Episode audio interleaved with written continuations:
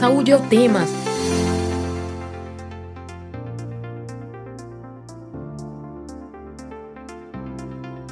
Olá, ouvinte das rádios Universitária FM 99.9 MHz e Paulo Freire AM 820 kHz. As abelhas são responsáveis pela polinização de mais de 70% dos alimentos que comemos no dia a dia. Além disso, produzem mel e própolis, que são ótimos para a nossa imunidade. Proteger as abelhas significa manter o equilíbrio do meio ambiente e é essencial para a nossa alimentação e saúde. No Saúde é o tema de hoje, vamos falar sobre abelhas e a nossa saúde. Eu sou Alberto Martins, estudante de Comunicação Social do Centro Acadêmico do Agreste da UFPE, e enquanto durarem as recomendações de distanciamento físico, vamos realizar o programa remotamente. Lembra você ouvinte que também estamos, lembro a você ouvinte que também a nossa edição fica disponível no site radiopaulofreire.ufpe.br e nas plataformas de podcast. Participe também da nossa conversa lá no YouTube, estamos ao vivo por lá. Envie a sua pergunta, interaja com a gente. Nesta edição do Saúde ao Tema, sobre abelhas e a nossa saúde, vamos conversar com o biólogo pós-graduado em apicultura e meliponicultura, o Lula do Mel. Muito bem-vindo, Lula. Prazer eh, ter você aqui no nosso programa. Um bom dia, muita paz, saúde a todos. E a gente aqui do Solar das Abelhas manda um fraterno abraço a todos. E vamos lá, vamos lá conversar desse inseto maravilhoso, né? Desse ser maravilhoso que é o ser abelha, né? Isso. Estou muito honrado pelo convite. Prazer é nosso. Olha, convidamos também para a nossa conversa um engenheiro agrônomo, apicultor e meliponicultor, Tiago Melo Rodrigues da Silva. Bom dia, Everton. Tudo bom? É, é um prazer estar aqui passando as palavras do grande Luiz Aleixo, Lula do Mel, as minhas palavras. Vamos falar sobre esse magnífico ser chamado abelha. Essa conversa que vai ser muito enriquecedora para todos nós. Prazer é nosso. Então, bora lá iniciar o nosso, o nosso programa. Olha, o cientista Albert Einstein estima, estimava, né, ele tinha uma previsão de que se as abelhas desaparecessem da face da Terra, a espécie humana teria somente mais quatro anos de vida. Aí eu pergunto para os dois convidados, por que a nossa vida depende tanto da presença das abelhas? Ô, meu amigo, isso é uma pergunta muito interessante, sabe? Porque, veja, é, eu volto para o passado remoto eu volto para a evolução dos vegetais superiores com as abelhas, que as abelhas é a evolução das vespas. E a interrelação das abelhas com as flores é fantástica. Se a gente fosse falar só dessa interrelação, a gente levaria o programa todo. Né? Mas eu vou ser bem sucinto. E quando ele, quando ele, quando ele, ele levanta esse questionamento, é muito sério. Por quê? Se faltou abelha na natureza, vai faltar polinização. A interrelação das abelhas com as flores são fantástica. As abelhas elas, elas, elas vivem em outra, em outra dimensão. Elas, elas enxergam o planeta em 2500 3.500 angstrom, e elas veem as flores que não foi polinizada. Existe uma interrelação fantástica né, entre as abelhas e as flores, porque a gente tem as flores monóicas, dioicas e hermafroditas. E essas flores precisam de um agente polinizador, e tem os agentes bióticos e abióticos. E a abelha foi o ser que, nessa brincadeira de 3,5 milhões de anos, foi que se adaptou a mais prestar esse serviço. Por exemplo, se a gente fala a nível comercial, em 2017 foi valorado o trabalho que as abelhas têm na natureza do, aqui no Brasil. Foi em 42 bilhões de reais o trabalho que as abelhas fizeram a nível de polinização. E quando a gente se depara assim com o que hoje, hoje a gente está passando no planeta, os problemas é, ambientais que a gente está passando no planeta, as abelhas sumindo, né, é um questionamento muito sério, né? Porque a abelha, além de mel, própolis, pólen, geleia real, apitoxina, cera, a própria larva, as rainhas, ela tem esse trabalho de fundamental importância no sutil equilíbrio da natureza, que a polinização não é entomófila, é a melitófila, a, a polinização exclusiva das abelhas. Esse é um ser fantástico e esse é a, o grande questionamento. A nível de produtividade, para ser bem prático com vocês, sem isolar um pé de laranja com mosquiteiro, se ele tiver capacidade de botar um véu, se ele tiver capacidade de botar 300 laranjas, ele só, ele só vai botar 15 ou 20, a semente não vai ser germinativa, há várias é, ácidos, por exemplo, o ácido idolacético, bilibrix, o sabor da, da fruta, isso não vai acontecer. Essa, essa flor, é, é, esse pé de laranja, só vai botar 15 ou 20 laranjas e as sementes não são germinativas. Quer dizer, o que ele fala é o seguinte: se faltar abelha na natureza, vai faltar polinização. Faltando polinização, vai faltar a perpetuação dos vegetais. Faltando a perpetuação dos vegetais, vai faltar frutas e semente para os nossos animais e o futuro dessas plantas de, de crescer, né? Em quatro anos, ele alega, né? E alguns pesquisadores falam que essa também não é dele, né? Tem esse questionamento, né? Mas isso é no meu ver. Essa é a posição, que se faltar abelha na natureza, a humanidade está fadada ao caos. Isso aí, além de tudo isso que o Lula falou, Tiago, quais os outros benefícios das abelhas trazem para a nossa saúde e para a nossa vida? Quando a gente vai parar para olhar esse inseto, a gente, a gente, na observação prática, quando a gente monta, eu acho que Lula pode confirmar isso, você chega num, numa área e monta simplesmente um apiário lá, monta um meliponário, seja o que for. Nos primeiros anos, você já começa, depois de dois, três anos, você começa a notar a diferenciação de toda a área, de toda a cadeia ali, de todo o nicho ecológico, de toda, de, de, todo, de toda a interação dos seres vivos naquela área onde as abelhas chegaram, que estão trabalhando e fazendo o principal, a principal produto dela, né? E aí é onde a gente, e aí é onde a gente entra. Muita gente pensa que é mel, própolis, pólen, gela real, cera, toxina, não. O principal produto dela é a polinização. Esse é o principal bem que ela pode nos trazer porque daí a gente traz as frutas, a gente traz o clima, o clima, as massas de ar, tudo isso também dependem dela de algum fator. Por quê? Porque elas fazem com que gere mais sementes, com que gere mais plantas, aquelas plantas vão resfriar aquele ar, que vai gerar uma sensação térmica muito melhor, mais animais no local, mais e aí você tem todo um nicho ecológico tendo a contribuição de um pequeno inseto um magnífico ser chamado abelha. Agora você citar a questão da importância da polinização. E o que acontece se a flor não for polinizada por uma abelha? Na verdade, as abelhas elas são especialistas em polinização. Tá? Uhum. É, nenhum, nenhum ser faz tão bem quanto elas. Ok? O que acontece é que até dentro das próprias flores, dentro do tamanho de flores, as abelhas têm maior ou menor sucesso na polinização. Por exemplo, eu vou dar um exemplo bem prático. É, eu, eu, acredito que grande parte do, do, dos ouvintes já viram uma, uma abelha, que a gente chama de mamangava.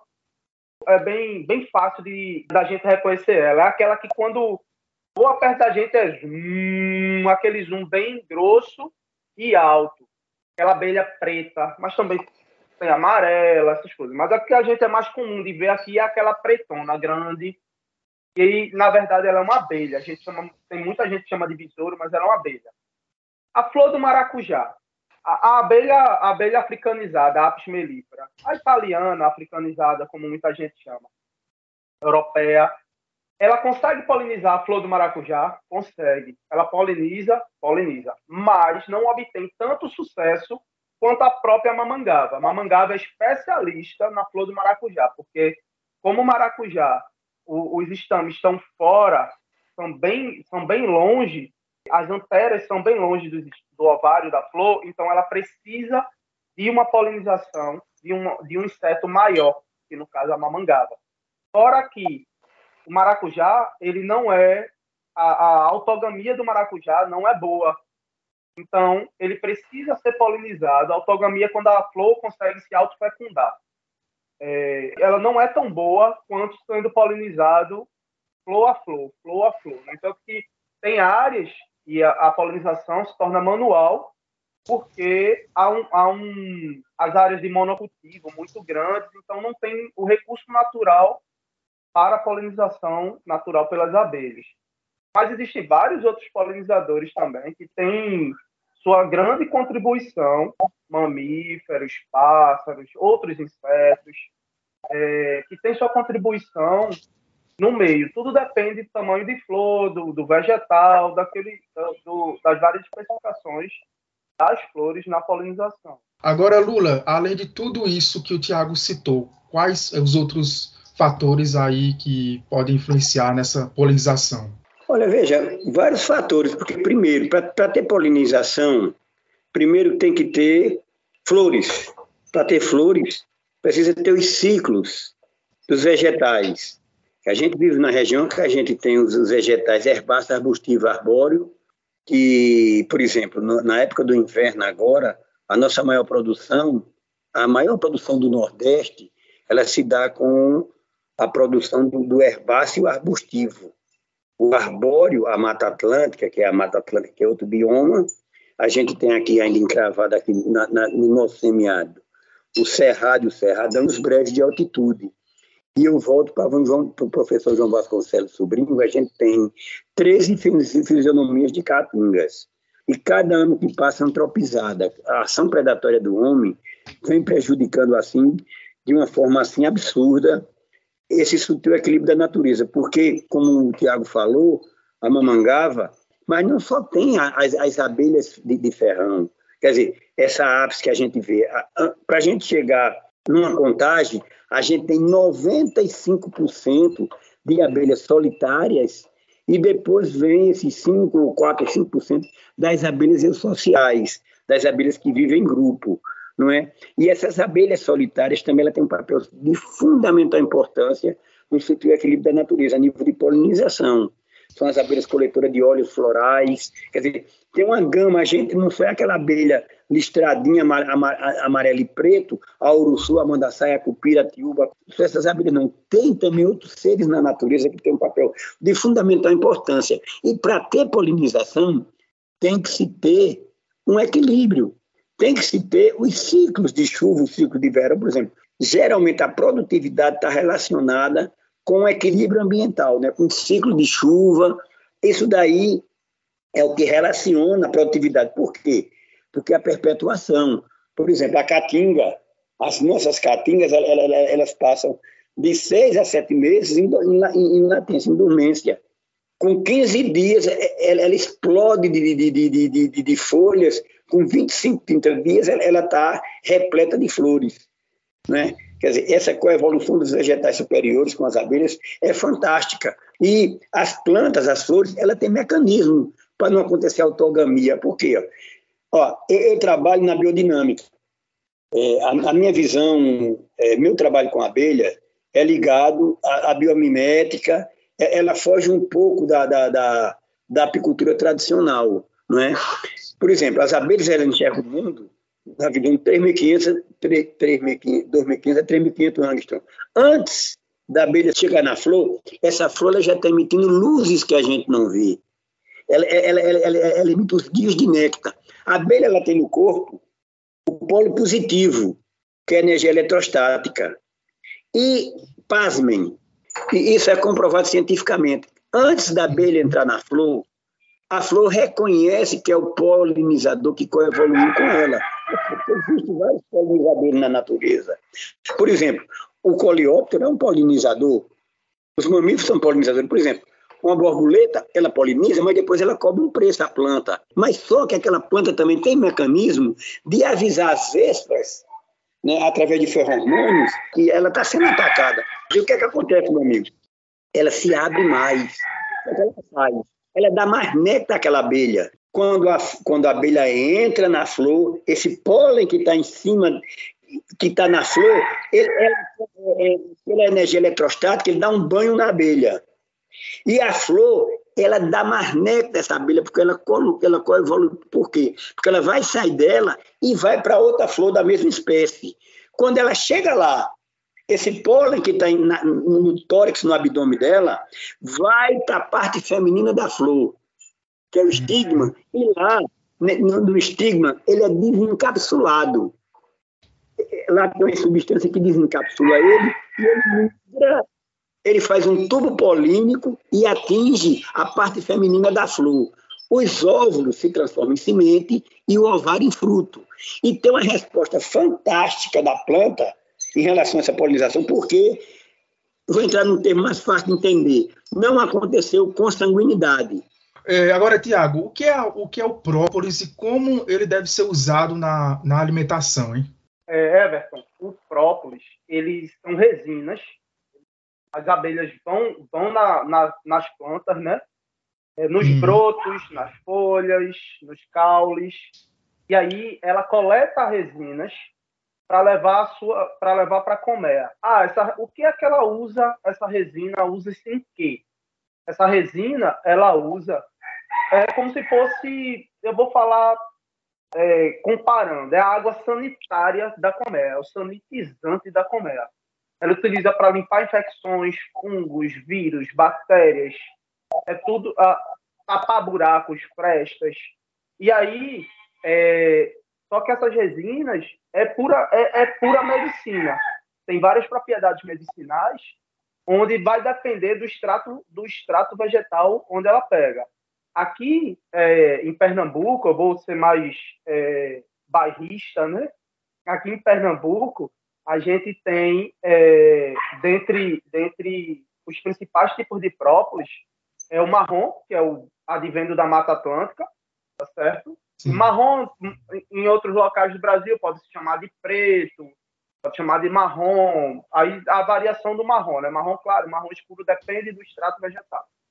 Tem o vermelho, e, e é da, do rabo de bugio, e se dá em áreas de litoral, se dá em áreas de mangue, certo? de estuário, advém desse extrato vegetal unicamente. Tem o vermelho também da aroeira, porém não tem as mesmas é, propriedades medicinais do rabo de bugio.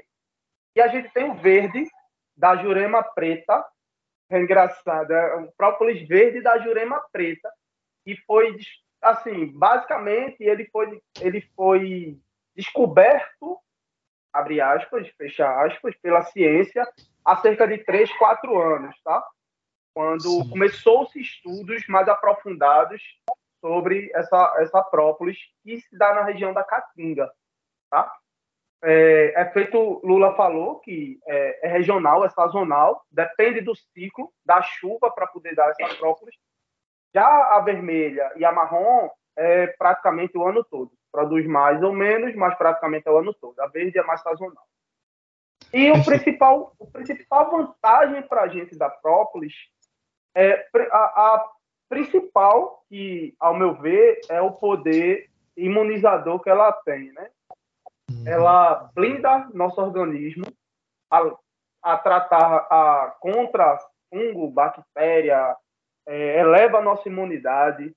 Ela tem, ela tem através dos flavonoides, que são os antioxidantes das própolis. Aí tem uma gama de, de, de flavonoides que eu podia citar aqui, que são antioxidantes que protegem o nosso corpo contra o câncer, né? Ele desacidifica o nosso sangue. É, onde tem mais os flavonoides é na própolis vermelha mas em todas as própolis você consegue encontrar. Fora que tratamentos é, H. pylori se trata hoje com própolis, é, a elevação de imunidade, de um simples, de um simples, a minha garganta está inflamada, de um simples rouquidão até o, o um, um, tratamento auxiliar ao câncer que faz com própolis. Perfeito. A, a grande peça-chave que eu acho é a quantidade, né? Aquela coisinha. Se você toma, o pessoal tem mania de tomar, tipo, ah, tô com a garganta inflamada, vou tomar prova. Pô, tua garganta não podia inflamar se toma todo dia. Você que nos acompanha ao vivo no YouTube, envie a sua pergunta, a sua dúvida para os nossos especialistas responderem.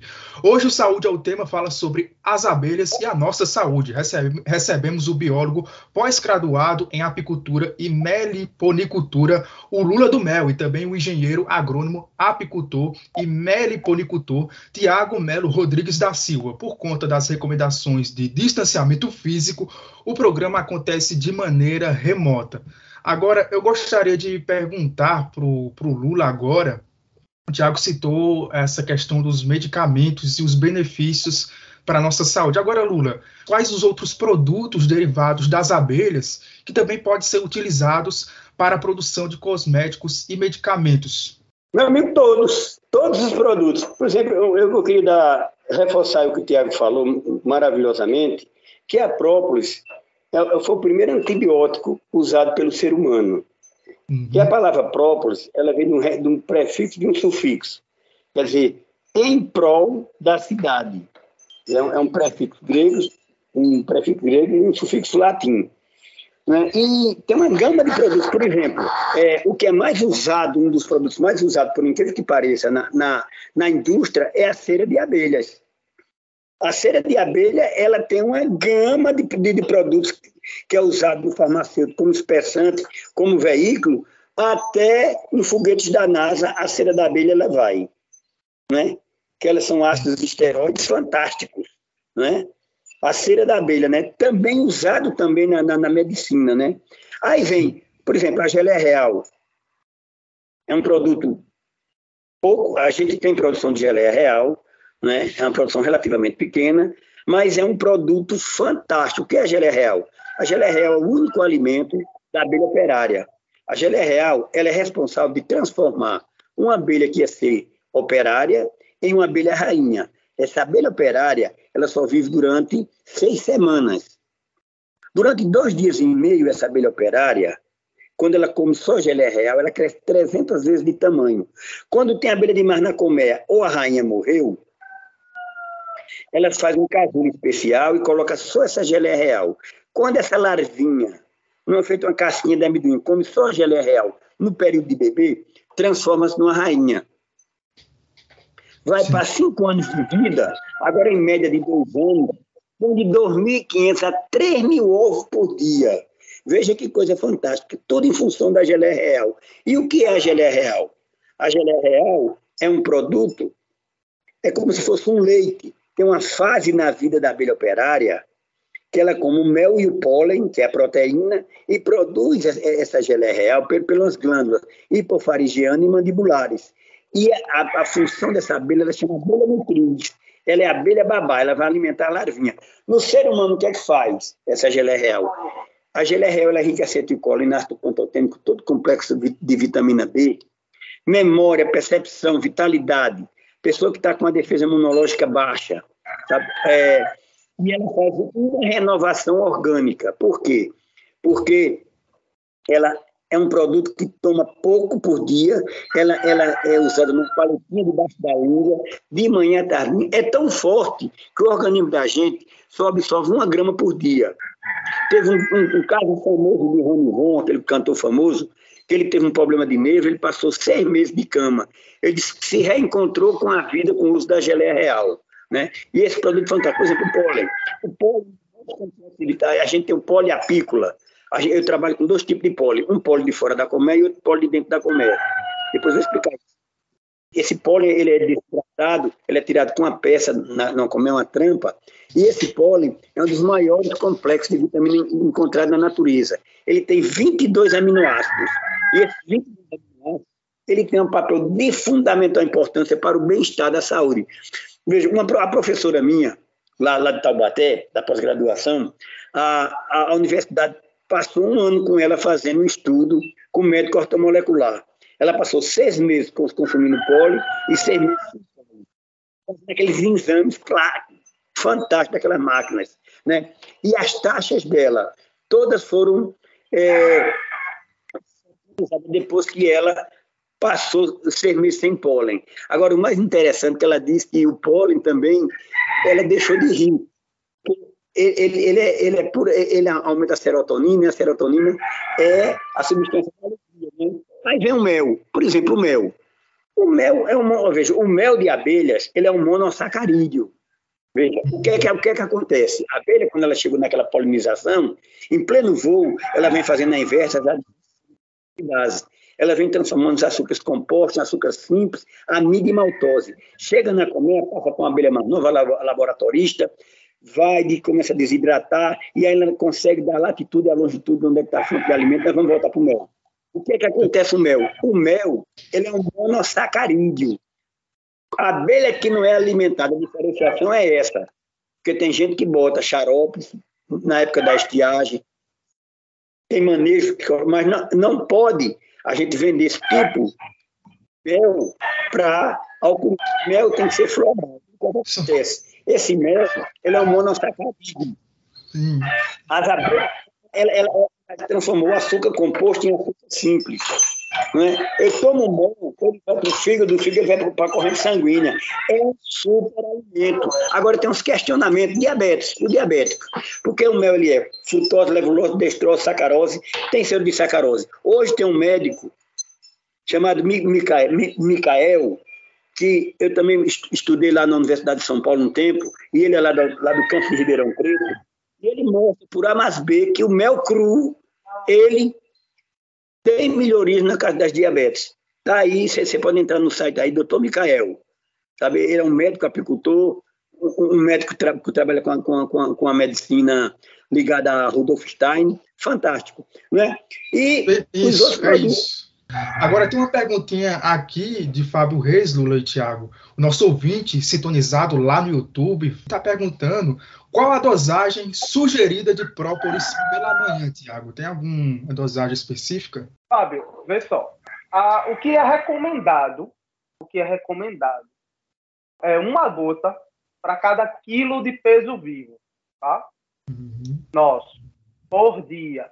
Porém, o que comumente a gente recomenda? Ah, é para imunidade, não é tratamento de, de nenhuma doença autoimune ou alguma doença mais grave. É que 10 a 15 gotinhas todos os dias sejam suficientes para você manter a sua imunidade. Tá certo? É, pegando, o gancho, pegando um gancho do comentário de Lula, Vou dizer uma. É, eu não estou com pólen aqui porque a gente não está produzindo pólen nessa época, porque aqui no litoral é época de entre safra. Então, praticamente a gente abriu todas as trampas das colmeias e aí está deixando ela trabalhar normalmente, né? É, mas o pólen, ele, eu, eu basicamente eu passei três meses, quatro meses me alimentando apenas de pólen e ora pronobis. É uma folha também riquíssima em proteína. É, e emagreci. Eu tava com 112 quilos, cara. E emagreci. E hoje eu peso 81 quilos. Nossa. Impressionante. Foi um negócio top, top, top. Agora, claro, tem, toda, tem todo um ciclo que vem por trás. Né? Não é simplesmente você comer pólen e hora pronobis que você vai emagrecer. Aí tem exercícios físicos, a alimentação como um todo, boa, mas minha alimentação, aqui em casa, a base da nossa alimentação é basicamente produtos apícolas. Sim, perfeito. Agora, ainda pegando um gancho do que o Lula falou sobre o mel e o, e o monossacarídeo, Tiago, é, gostaria de perguntar se é possível, quando o consumidor está comprando uma, uma, garrafa de mel, se é possível identificar pela garrafa se esse mel é monossacarídeo. Ó, é, é uma das coisas que é muito questionável a gente que vive no meio da apicultura sobre que é essa, esse tipo de pergunta. Ah, Tiago, como é que no, no final das contas, como saber que o mel é verdadeiro? Só pelo olho, certo? O que eu recomendo a todo, a todo consumidor de mel é prefira mel que cristalizem. O mel cristalizou é uma segurança que você tem que o mel é puro. Tá? Tiago, mas esse mel não cristaliza, porque a cristalização vai depender de vários fatores físicos, químicos e biológicos do mel e do ambiente, tá? Tiago, é, mas aí ele não, eu não, eu, esse mel não está cristalizado, o mel que está me vendendo. Então, o segundo ponto é, prefira comprar em apicultores, mas que você sabe a procedência. Ah, é, ele é apicultor, ele não é apicultor. Conversa um pouco com quem está vendendo mel, procura saber que se ele é apicultor de verdade, ou se ele compra mel a alguém, se ele compra mel, o cara que que, que ele compra mel é apicultor de verdade, não é, entendeu? Então, e o terceiro ponto, e não menos importante, é o selo. Procura MES que tem um selo, selo de inspeção estadual, selo de inspeção municipal ou federal. porque ele, ele, ele compreende a segurança, e no caso aqui em Pernambuco, seja o Ministério da, da Agricultura, a Prefeitura, que é a Secretaria de Agricultura, ou a Adagro, foi lá, fiscalizou aquela, aquela unidade, viu que aquela unidade de beneficiamento de, da, de, de produtos é, das abelhas tem, tem capacidade e tem especificações de acordo com a lei para poder invasar. No, e aí pode se garantir que aquilo ali é mel, tá? E aí consulta aquele selo, quando você comprar aquele mel que tem a selo, consulta aquele selo na internet para ver se aquele selo ali é realmente o selo verdadeiro da empresa ou não, tá? Mas a, a princípio, quando você chega numa, por exemplo, chega no, no mercado, numa feira orgânica ou numa feira popular, convencional, Tiago, tem como saber que aquele mel é mel? Ah, se ele tiver cristalizado, é o ponto-chave. Se ele não tiver, não tem, tá? Não tem. Aí você tem os testes caseiros, que também são falhos, mas os, os dois principais testes caseiros que eu, que eu recomendo. É, se quiser, depois eu posso até deixar o link, que eu, eu até no nosso canal do YouTube, do Mel do Sítio, a gente tem como fazer esses testes, que é o da memória gênica que é simplesmente eu pegar um pouco de, de mel, uma colher de mel, botar num prato, um pouquinho de, de água e faço o movimento circular para ver se. É, e aí eu vou ver se ficam aquele mesmo formatinho dos alvéolos das abelhas. Isso é um teste popular e prático para ser feito. E o teste do iodo, que é dois dedinhos de água num copo, coloca uma colherzinha de mel e dez gotinhas de iodo e chacoalho, né? Aí, se o mel ficar preto, ele é, ele tem é, amido, né? E aí ele não, não, ele não é mel. E o mel ficar escurecer um pouco, mas ele não, não ficar preto, é quase que instantâneo. É, o mel é verdadeiro, tá? Mas lembrando que mel pode variar de cheiro, sabor, gosto, textura. A gente tem dois mel aqui de puros e totalmente diferentes de cores que vai variar é o extrato floral, a flor que a abelha foi lá, o néctar que ela foi lá e pegou. Olha, ótimas dicas, ótimas dicas. E também passar aqui para agradecer a participação do ouvinte, o Fábio Reis, que mandou a pergunta para a gente agora há pouco, está agradecendo aqui os nossos especialistas pelo esclarecimento, por ter, respondido, por ter respondido a sua pergunta, a pergunta dele, e também está parabenizando o trabalho dos profissionais. E também tem um comentário lá do Vanderlin de Sales Gomes, ele está desejando um bom dia a todos, estamos gravando este programa numa manhã de terça-feira, e também ele está é, parabenizando aqui a nossa conversa. Então, muito obrigado a você que está participando ao vivo aqui no YouTube, pela nossa conversa, pelo nosso chat. É isso aí, vai enviando perguntas, aproveita também e manda de onde você e manda aí de onde você está falando, de, de qual localização, bairro, aproveita, interage aí junto com a gente, tá bom? Olha, lembrando que é, o Saúde é o tema de hoje, fala sobre as abelhas e a nossa saúde. Com isso, contamos com a participação do biólogo pós-graduado em apicultura e meliponicultura, o Lula do Mel, e também a participação do engenheiro agrônomo apicultor e meliponicultor Tiago Melo Rodrigues da Silva. E enquanto durarem as recomendações de distanciamento físico, vamos realizar o programa remotamente. Então, gostaria de perguntar para vocês agora se existe, corre o risco de haver uma superpopulação de abelha e quem seria o predador da abelha além do, do ser humano. Lula? Veja, esse risco, tá, esse risco já é iminente, já acontece. Né? Em função da ação predatória dos, dos homens, do ser humano, as abelhas estão invadindo as cidades em determinados períodos. Né? Em função de queimadas, em função de desmatamento, em função de quantidade de pesticidas usando assim aleatoriamente, principalmente agora nesse governo que liberaram mais de 500 e tantos tipos de pesticidas, né? E está acontecendo hoje, sempre aconteceu, não é? é? A invasão nas cidades das abelhas que sempre acontece de vez em quando mortes, né? E infelizmente, isso é uma realidade, né? E tudo em função da ação predatória do ser humano, né? Mas tem um lado, aspecto positivo do veneno que a gente não falou, da ptoxina. A ptoxina é um produto fantástico que existe na, nas abelhas de ferrão, e a ptoxina, ela, ela tem 126 substâncias, onde se destaca a maior a militina, né? E para as pessoas entenderem, bem simples assim, existe, sempre existiu tratamentos com ferrões de abelha. É muito usado. A gente, de vez em quando aqui a gente pratica algumas pessoas. Eu, eu faço parte da Organização Mundial de Apterapia e todo dia a gente está trocando ideias, tá, todo dia a gente está recebendo informações, aprendendo, né? É uma coisa fantástica, né? um eterno aprendizado da vida, né? E a ptoxina, ela, ela é para sintetizar bem prático assim, né? A, a acupuntura, todos nós sabemos o que é acupuntura, né, amigo? Não é, seu repórter? A acupuntura, né? A acupuntura é o que é o tratamento com agulhas, né, nos meridianos.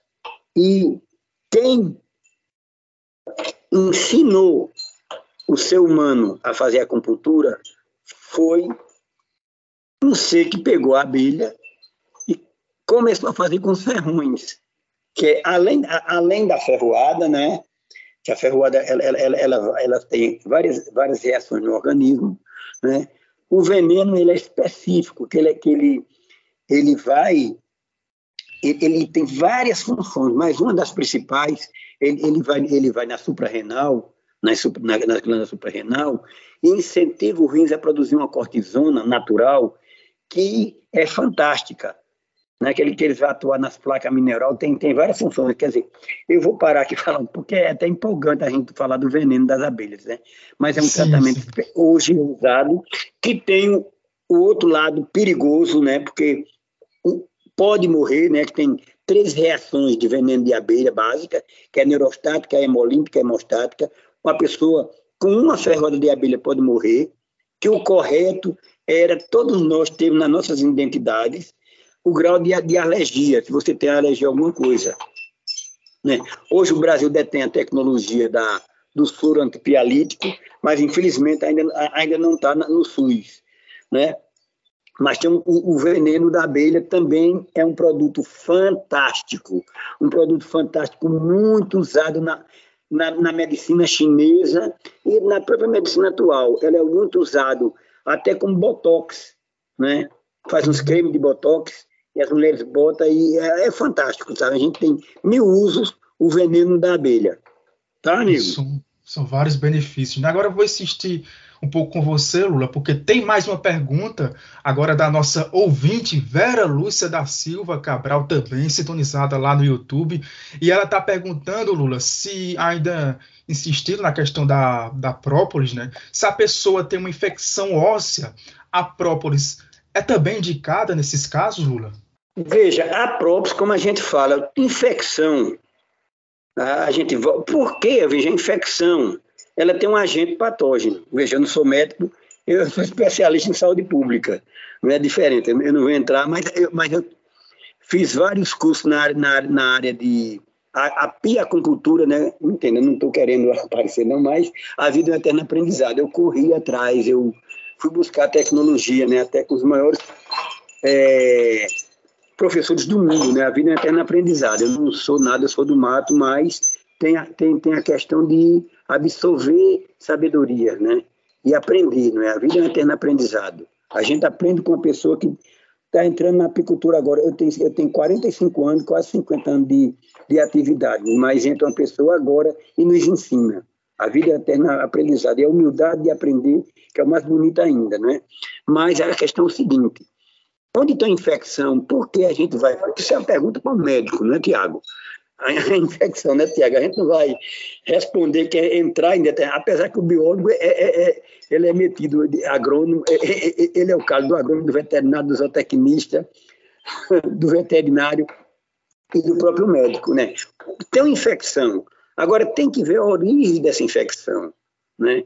É, eu não vou lhe dizer aqui que a própria vai cuidar da sua infecção, que, que esse aqui é um negócio até antiético, mas dependendo da da complexidade do que está acontecendo lá, as próprias, como a gente, Tiago falou anteriormente, ela é bacteri, bactericida bacteristática.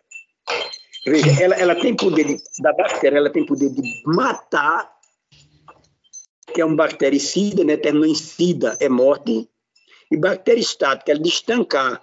Por exemplo, a própolis verde da da cucunifolia, que é do alecrim do campo, ele, ele, ele tem, ele, ele tem um, um flavonoide que é o ATPC-LINC. É um anticancerígeno, comprovado cientificamente, e essa patente é japonesa. Quem patenteou foi os japoneses. As próprias que vai de Minas Gerais para o Japão, eles, eles, eles encontraram essa substância e é um anticancerígeno e é largamente usado no planeta todo a própolis verde com principalmente com essa especificidade. Ele é um anticancerígeno. Ele, ele tem o poder de fazer apoptose, veja que coisa fantástica. Ele mata a, a célula cancerosa. Não é? Isso em testes in vitro, no laboratório, e também em testes humanos.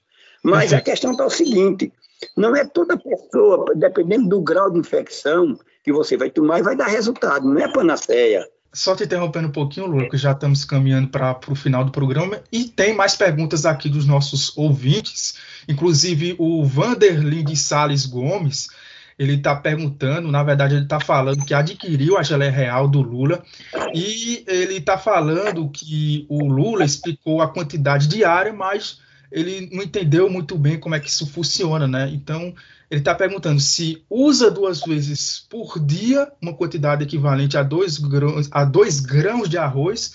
Como é que funciona essa, esse consumo da, da geleia real? Rapidinho, porque a gente também tem outras perguntas, Lula. Ô, meu querido, ela vai com uma paletinha e é uma paletinha daquela de mexer café. Sim. O bom é não usar nem metal, nem metal, não usar metal, porque quando coloca o metal, ele faz uma oxidação. Ele, ele, ele, ele dá uma reação química. Isso eu aprendi, aprendi vendo, né? No laboratório. Quando coloca hum, é, metal na geleia real, aí, você usa ou uma paletinha de plástico ou de vidro, né? E toma debaixo da língua essa paletinha que vai, que é essa que a gente vende aqui, uma paletinha de café, aquela de mexer café, aquela paletinha cheinha, debaixo da língua, que quem absorve é a mucosa. Quem absorve a mucosa, feito o remédio do coração, aquele remédio do coração. Que quando tem gente que tem problema cardíaco, é com remédio, e bota debaixo da língua. Quem absorve é a mucosa, porque se ela for para o trato, trato intestinal, a gente vai perder.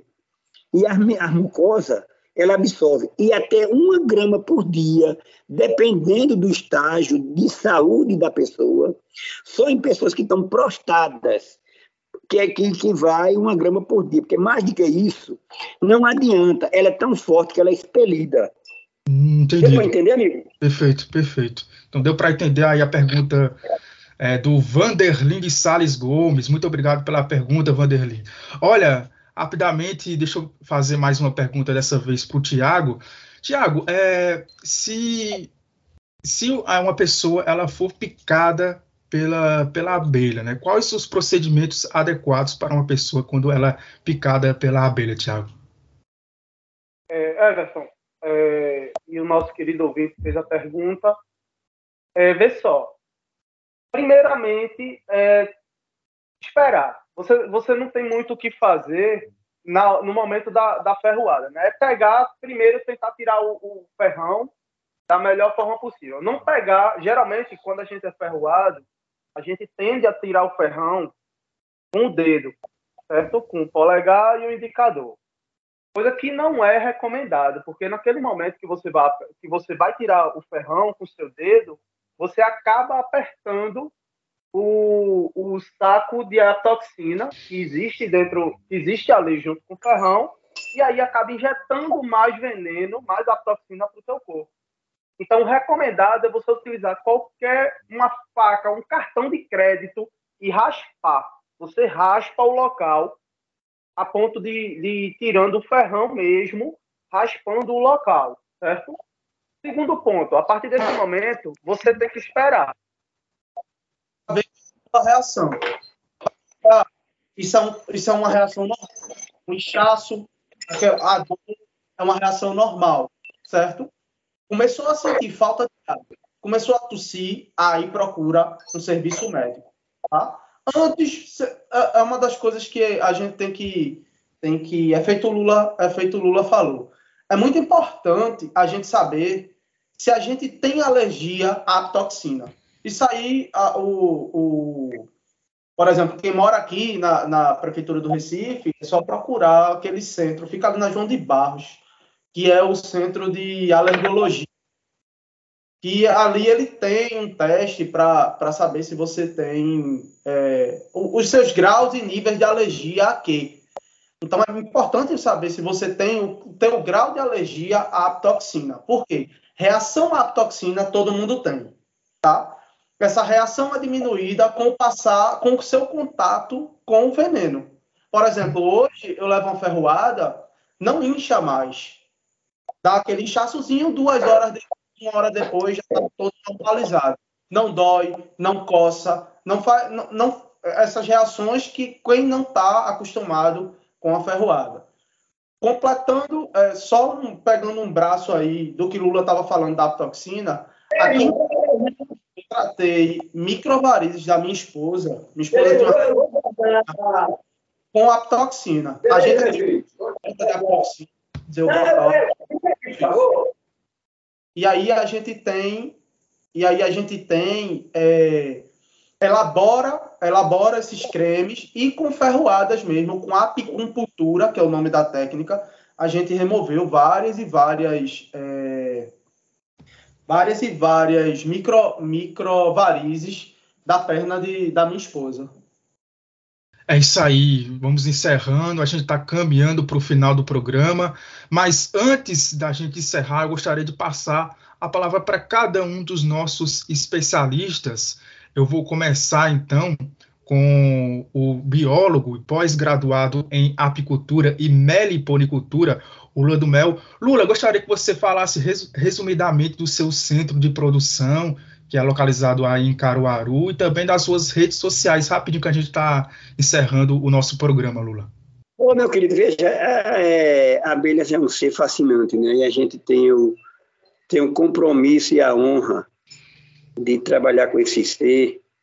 A gente trabalhou muito tempo na extensão, ensinando as pessoas a criar abelha, e aqui a gente continua, né, com um trabalho através da PIN, a gente tem aqui um espaço voltado que é o Solar das Abelhas, que é um espaço que a gente tem o objetivo de irradiar nas pessoas as abelhas, né, como, como um ser que tem um papel de fundamental importância no nosso equilíbrio do planeta, não é?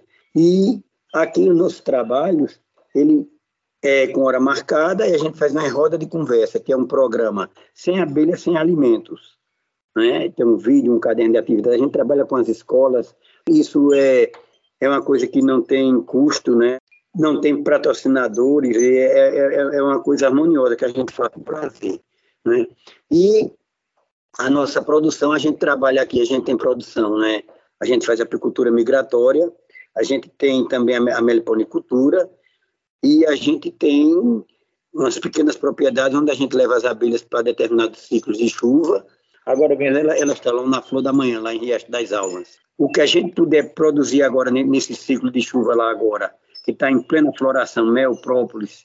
A própolis diminui agora nessa época, mas é geleia real, pólen, mel. A gente também manipula produtos, não é? A gente tem uma manipulação de produtos, os compostos que são maravilhosos, que têm resultados assim para a saúde fantásticos. Eu recebi ontem até fico muito honrado assim uma senhorinha que mandou assim uma uma resposta que a menina passou o dia todo, foi para o médico e ela mandou até a foto do termômetro, né, que a menina estava com a febre elevada e quando ela tomou esse um composto que a gente faz, ela já teve uma diminuição e agradecendo, a gente fica muito honrado com isso, né, que as abelhas propiciam isso. A gente trabalha com uma produção pequena, hoje a gente, a apicultura da gente é pequena, com uns 300 colmeias, 250, 300 colmeias, eu e um parceiro, e tendo a excelência de ter um produto de qualidade. Porque não adianta ter quantidade, a questão é ter qualidade e ver o efeito, tá? Lula, e o rápido. contato da gente é, é no, no Facebook, Instagram, Solar das Abelhas. Uhum. E o telefone é 999 25 5950. É sempre um prazer falar para as abelhas e de imediato mando um abraço para o nosso amigo Tiago, um grande lutador, um batalhador pelas abelhas.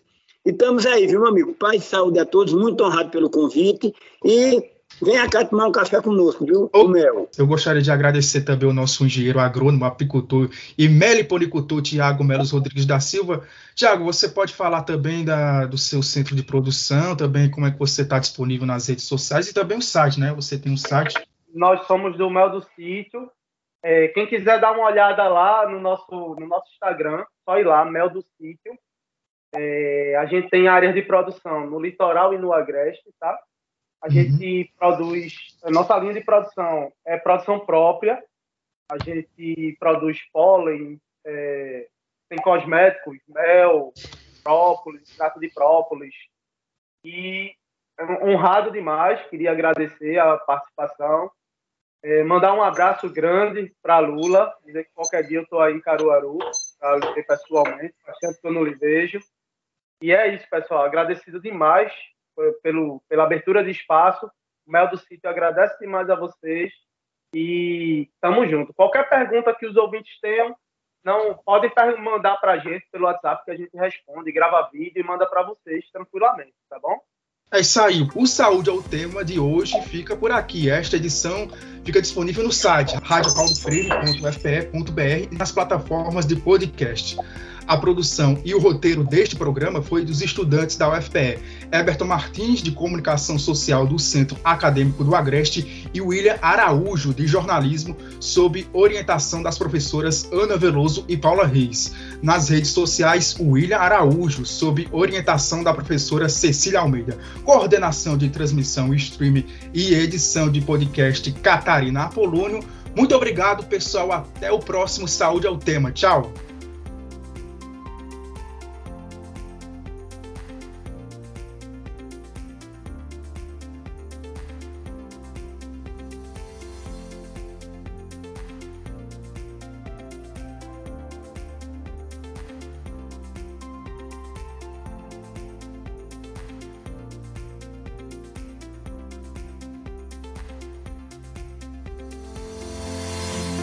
Saúde é o tema, uma produção da Rádio Universitária Paulo Freire, AM 820 kHz e da Universitária FM 99.9 MHz, com o apoio do programa Fora da Curva e da Pró-Reitoria de Extensão e Cultura da Universidade Federal de Pernambuco. A música tema é a faixa Teamwork, de Scott Holmes. Para mais informações, acesse www.ufpe.br/rpf.